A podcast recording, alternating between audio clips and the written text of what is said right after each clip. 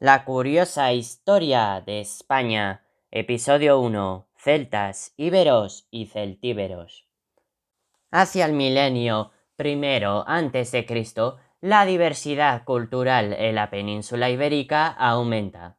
Llegan pueblos procedentes de Centro Europa, del Mediterráneo, con intenciones de comerciar y de cultivar las tierras de la península. Al mismo tiempo, los pueblos ya existentes van evolucionando. Pueblos indoeuropeos llegan a la península por los Pirineos.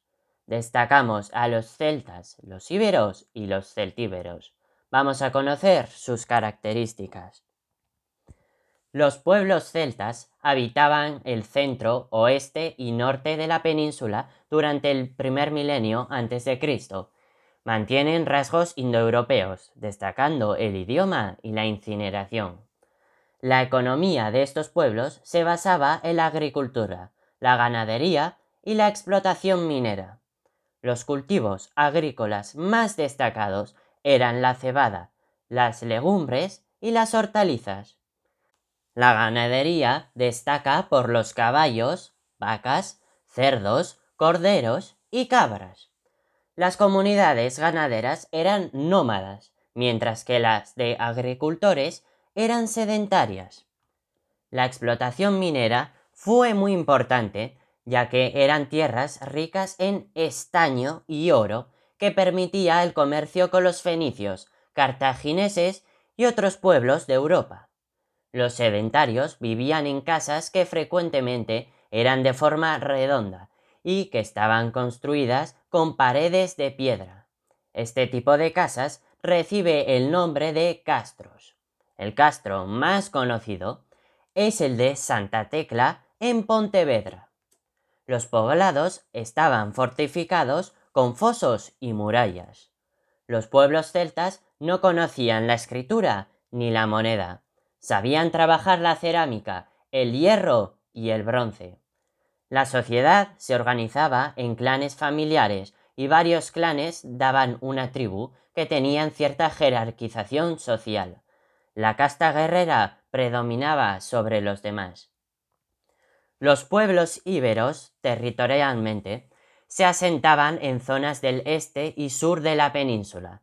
Su economía era fundamentalmente agraria de cereales, vid, olivo y cultivos textiles, como el lino y el esparto.